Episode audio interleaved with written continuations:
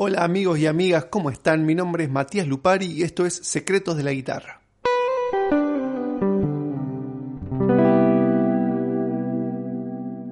¿Cómo están gente querida? En el medio de esta pandemia mundial, espero que estén todos bien, se estén cuidando y estén cuidando a su gente. Es un buen momento para aprovechar a disfrutar de los que nos gusta un poco, los que podemos estar en nuestra casa y tranquilos es un buen momento para disfrutar de la guitarra y de las cosas que nos gustan, así que bueno, espero que estén tocando un montón en estos tiempos.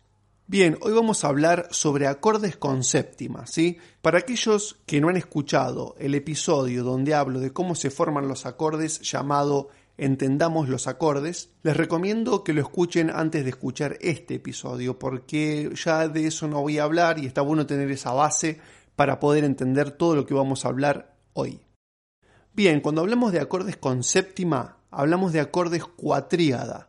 Los acordes más básicos son tríadas porque están compuestos por tres notas, pero los acordes cuatríadas tienen cuatro. O sea, a la tríada original le sumamos la séptima, la cuarta nota. Cuando la séptima en un acorde es menor, el acorde se cifra solamente con el número 7, pero cuando la séptima es mayor, se cifra poniendo Mag 7 o Major 7 en inglés. Por eso tal vez han visto alguna vez estos acordes que están escritos que dicen Sol Mag 7. Eso quiere decir que es un acorde de Sol mayor tríada común pero con la séptima mayor. Y si ven un acorde que dice Sol 7, quiere decir que es un acorde mayor pero con séptima menor.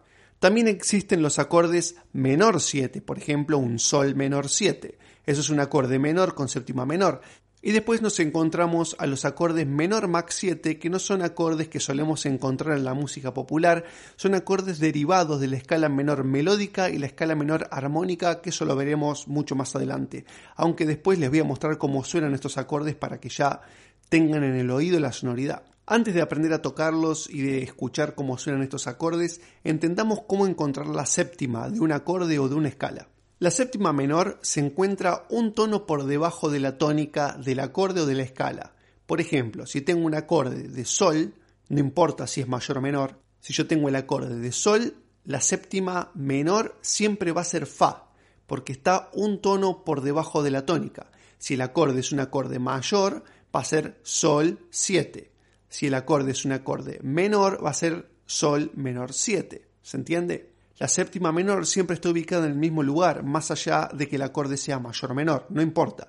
La séptima menor de sol siempre va a ser fa. Y la séptima mayor de sol va a ser fa sostenido, porque está medio tono por debajo de la tónica, ¿sí? O sea que si yo tengo un acorde mayor, un sol mayor, con séptima mayor, o sea, con un fa sostenido, el acorde va a ser un sol mag 7. Y si tengo un acorde menor con séptima mayor, va a ser un sol menor mag 7. Pongamos otro ejemplo. Si yo tengo un acorde de si, la séptima menor va a ser un la y la séptima mayor va a ser un la sostenido. ¿Se entiende? Es de suma importancia entender esto porque de esta forma nosotros podemos agregar la séptima a los acordes que ya conocemos, a los acordes tríada, a un do mayor. Si yo lo quiero hacer mag 7, lo único que tengo que hacer es entender dónde está la séptima, que en el caso de Do sería Si, porque lo tengo medio tono abajo, ¿no? La séptima mayor medio tono abajo, o sea que de Do es Si. O sea que si al Do mayor yo le agrego un Si, voy a tener un Do max 7. En cualquier lado tengo que agregar esa nota, en excepción del el bajo. El bajo, que siempre está en la tónica ahí, está bueno dejarlo donde está, ¿sí? O sea que en un Do mayor yo dejo fijo el bajo en la tónica, o sea, en Do, pero en el resto de las cuerdas que siguen puedo ubicar un Si en cualquier lado. Y si yo hago eso, ya voy a tener un Do Mag 7. Por ejemplo, hay una forma muy fácil de hacer un Do Mag 7, que es simplemente levantando el dedo 1, que está pisando la segunda cuerda en el primer casillero, y dejar sonar la segunda cuerda al aire, que justamente es un Si. Entonces, si yo toco el Do mayor, pero con la segunda al aire, tengo un Do Mag 7 y suena de esta forma.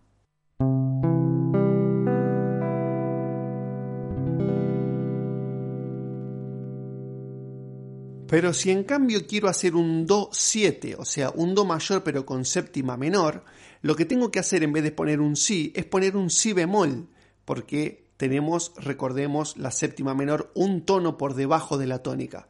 ¿sí? Así que sería un si bemol. Entonces, si pensamos dónde puedo encontrar un si bemol en la posición de do tradicional, puede ser agregando el meñique en la tercera cuerda en el tercer casillero. Y ahí ya tendría un do 7 y suena de la siguiente forma.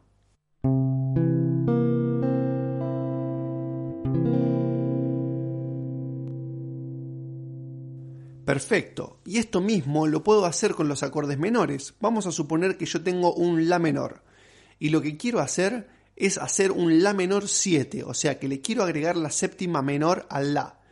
Está bueno que pongan pausa o dejen de escuchar un segundo y piensen cuál sería la séptima menor de La.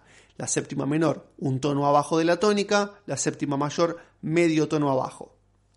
Si queremos hacer un La menor 7, o sea con séptima menor, la séptima sería Sol, o sea que al La menor en su forma tradicional de tocarlo tengo que agregarle en algún lado un Sol, siempre y cuando no sea cambiando el bajo, que es la tónica.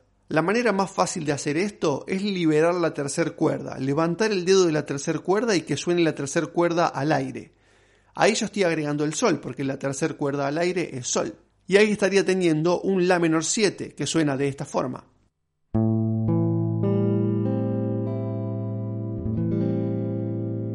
A mí también me gusta otra forma del La menor 7, que es en vez de liberar la tercera cuerda, es ubicar el meñique en el tercer casillero de la primera cuerda, donde también tenemos Sol, o sea que también tendríamos un La menor 7, y suena de esta forma.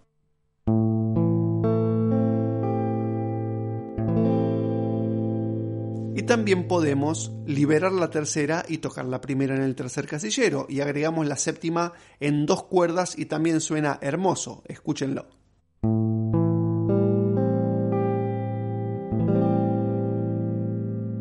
Y si queremos hacer, por ejemplo, un La menor Max 7, estos acordes tan extraños que les decía yo hace un rato, extraños entre comillas, ¿no? Lo que podemos hacer es, en vez de poner sobre el La un Sol, poner un Sol sostenido.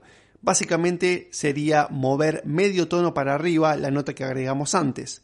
Por ejemplo, en el La menor, en vez de soltar la tercera para que suene un Sol, la pisamos en el casillero 1 para que suene un Sol sostenido y ahí nos quedaría un La menor Max 7. Escuchen cómo suena.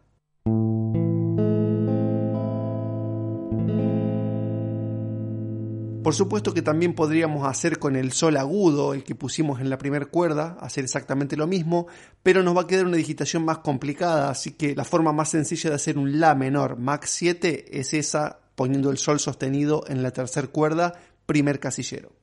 ¿Se dan cuenta cómo funciona? Es relativamente sencillo si ya sabemos más o menos ubicar las notas en el mástil de la guitarra y sabemos deducir la séptima, que espero que ahora ya sepan cómo hacerlo, pueden ubicar la séptima que ustedes necesiten en cualquier acorde que ya sepan tocar.